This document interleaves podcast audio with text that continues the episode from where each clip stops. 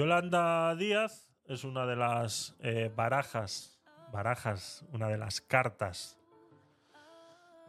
Yolanda Díaz es una de las cartas, sí, debajo de la manga de Pedro Sánchez. Es una de las cartas que lleva jugando a escondidas durante mucho tiempo en esta partida de póker que podríamos llamar las elecciones y que lleva mm, jugándose durante mucho tiempo. Ya que Yolanda Díaz eh, baraja ofrecer a Irene Montero encabezar una lista de sumar, pero fuera de Madrid. Este es el carácter de la izquierda de ahora. Este es el carácter de la izquierda que quiere poner Yolanda Díaz. ¿Vale? Ahora os vais a dar cuenta y sacar la calculadora porque aquí los tejemanejes que se están haciendo actualmente dentro de la cúpula de Sumar y cómo ella reconoce dentro de estos cálculos que debe favores a mucha gente, pues eh, vamos a estar en que eh, Sumar y Yolanda Díaz van a ser el agujero negro de la izquierda nunca antes visto. Por eso decía al principio del podcast que el gran problema de la izquierda no es la derecha ni la ultraderecha. El gran problema de la izquierda ahora mismo es la propia izquierda. Cómo Yolanda Díaz está haciendo pupita dentro de ella misma. La ministra de Trabajo y lideresa de Sumar prepara una oferta a la baja para la confluencia con Podemos. Una oferta a la baja. Atención, este es el carácter de Yolanda Díaz. La todavía vicepresidenta segunda, Yolanda Díaz, no quiere escuchar exigencias por parte de los morados. Sus afines y colaboradores consideran que el resultado de Podemos en las autonómicas y municipales ha sido malo y por lo tanto no puede poner ninguna condición. Montero aspira a tener un puesto de salida y todo apunta a que sigue vigente la pugna con Íñigo Errejón para Madrid. Por eso Yolanda Díaz está intentando que Irene Montero salga de Madrid. Aunque en Sumar ya se barajan fórmulas alternativas, como ofrecer a Montero encabezar la candidatura de Sumar con Podemos en una provincia intermedia fuera de la capital. Decía Sumar dirigentes, portavoces de Sumar, decía, Podemos tienen los pies de barro. Y acto seguido dejan claro que Díaz pretende tener el control absoluto de los nombres que figuren en las listas electorales para las generales. O sea, va a ser el capo, la capo, la capa, la manda más de la izquierda. El Sumar asumen la confluencia, el padrino, la padrina, la madrina, de Sumar. En Sumar asumen la confluencia con Podemos como un trago amargo. No les gusta la idea de que Podemos sea parte de las listas de Sumar. Por ejemplo, Irene Montero y Podemos eh, suelen a, a todas sus personas de confianza en el futuro intentar meterlas en estos grupos parlamentarios. Y eso a Sumar pues no le gusta, porque son condiciones. Dice Yolanda Díaz. Si yo estoy hablando contigo, Irene, deja a Ione Belarra a un lado.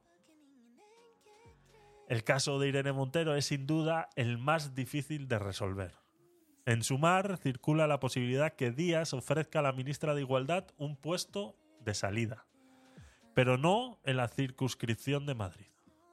En la capital hay plazas que se consideran, atención, asignadas en función de los pesos de todos los partidos de la coalición.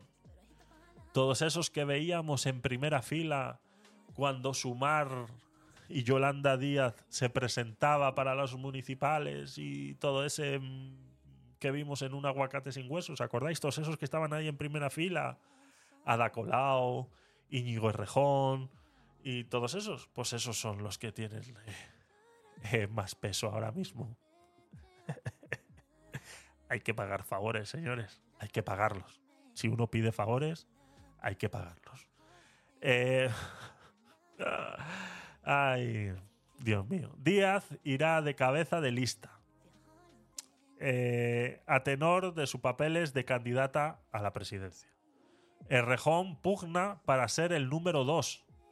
Puede presumir de los 615.000 votos cosechados por Más Madrid en las últimas autonómicas. Por eso os digo sacar la calculadora, porque aquí hay muchos numeritos que aquí están haciendo ahí pim pam, pim pam, 2 más 2, 4, me llevo 3, raíz cuadrada de 32, etcétera, ¿no?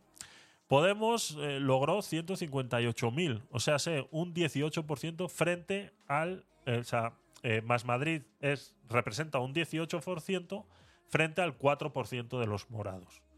Son números suficientes para que el líder de Más País tenga legitimidad para imponer sus cálculos y no es el único puesto de salida que Más Madrid exige a Yolanda Díaz.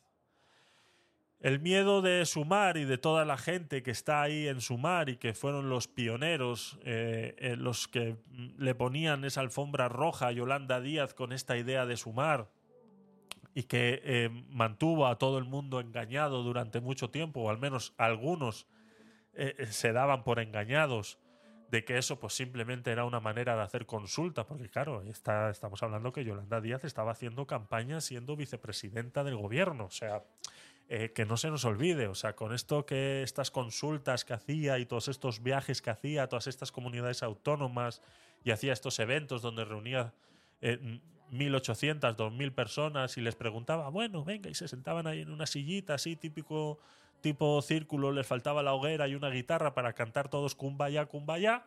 No nos olvidemos que esa señora era vicepresidenta y sigue siendo vicepresidenta del gobierno. Entonces, claro, no puede decir que me estoy preparando para unas elecciones. tiene que decir, esto es un proceso de consulta dentro del gobierno y que queremos saber y queremos saber qué opina la gente de cómo está sucediendo, ¿no? Entonces, claro, hubo gente que dentro de ese kumbaya, kumbaya, eh, se creyeron toda esa pantomima, ¿no? Y luego, ups, sorpresa, estoy aquí, me voy a presentar. Eh, venga, deja mucho que desear, ¿no? Que creas que el mundo eh, funciona así, ¿no? Entonces existe un miedo de un grupo bicéfalo, ¿no?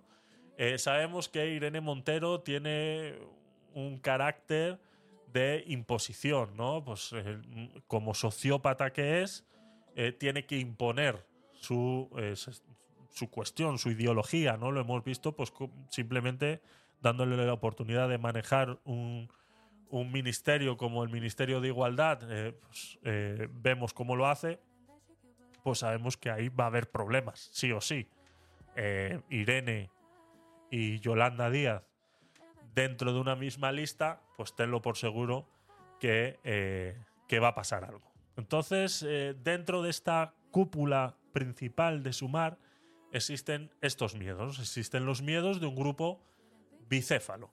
A dichos puestos hay que añadir el de Enrique Santiago, el líder de PCE, que también tendría amarrado un puesto en lo más alto de la candidatura. ¿no? Entonces, estamos ya en una lista en Madrid para las generales que tendríamos a Yolanda de primera, a Errejón de segundo y a Enrique Santiago de, eh, de tercero. ¿no? no sé, o no sé de dónde es este señor, supongo, no lo sé.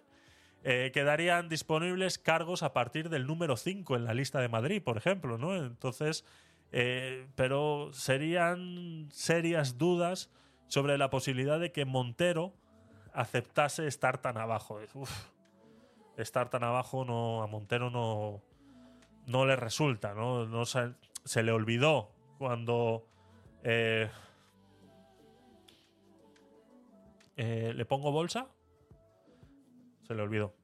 Eh, Montero no se va a circunscribir al tipo de eh, campaña que quiere Yolanda.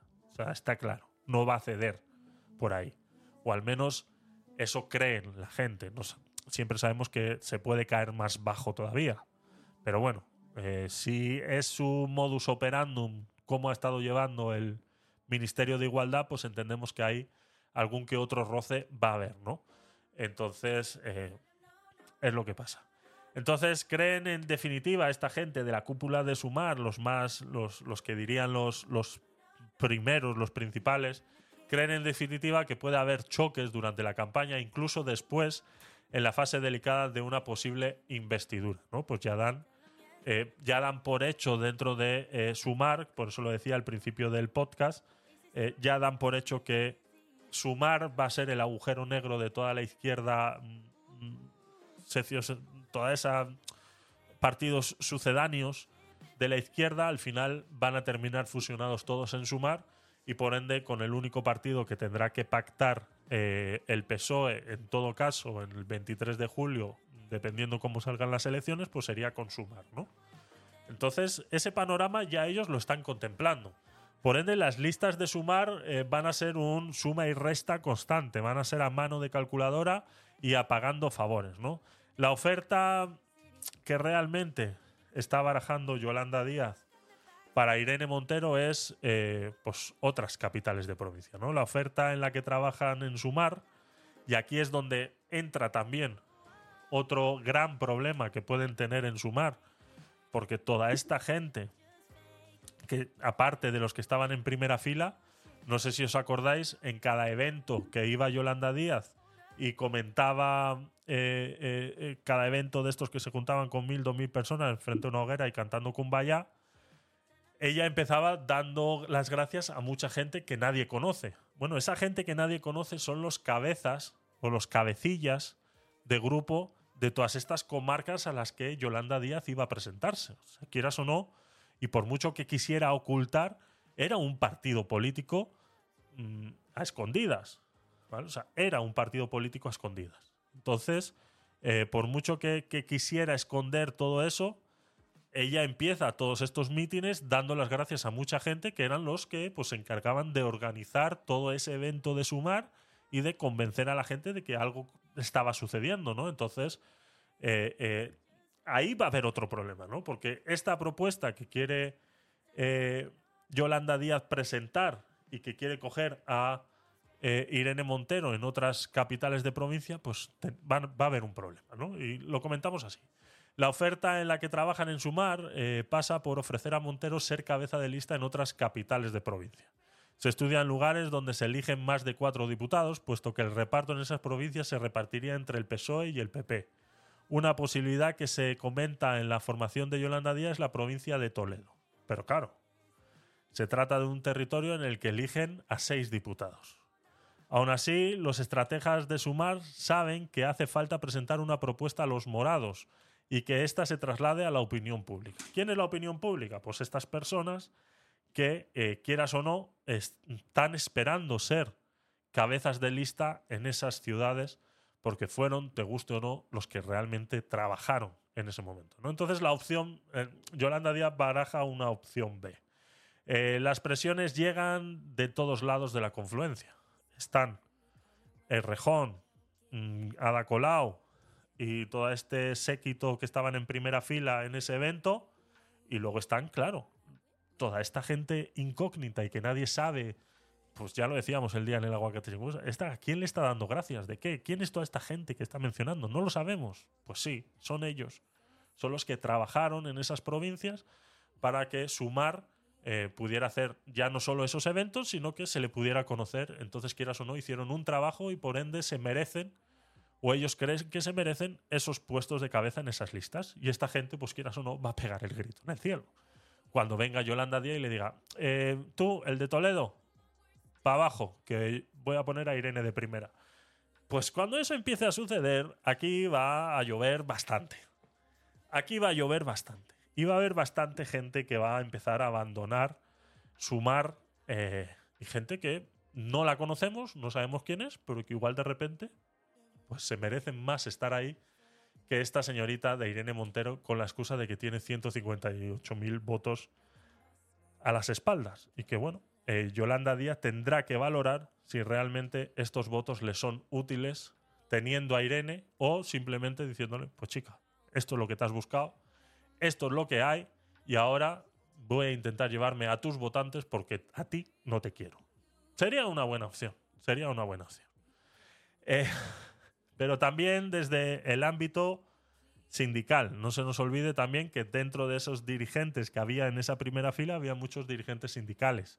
Entonces, eh, que señalan que Díaz eh, hará una oferta a los morados, pero solo para que la acepten o la rechacen, sin más. Como ya decía al principio de la noticia, eh, Yolanda Díaz no está dispuesta a negociar, simplemente va a proponer algo a Irene, Irene tiene que decir si sí o si no. No hay sí, pero no, no existe esa opción para Yolanda Díaz, ¿no? Entonces, de aquí es donde se ha estudiado entonces la opción B, ¿no?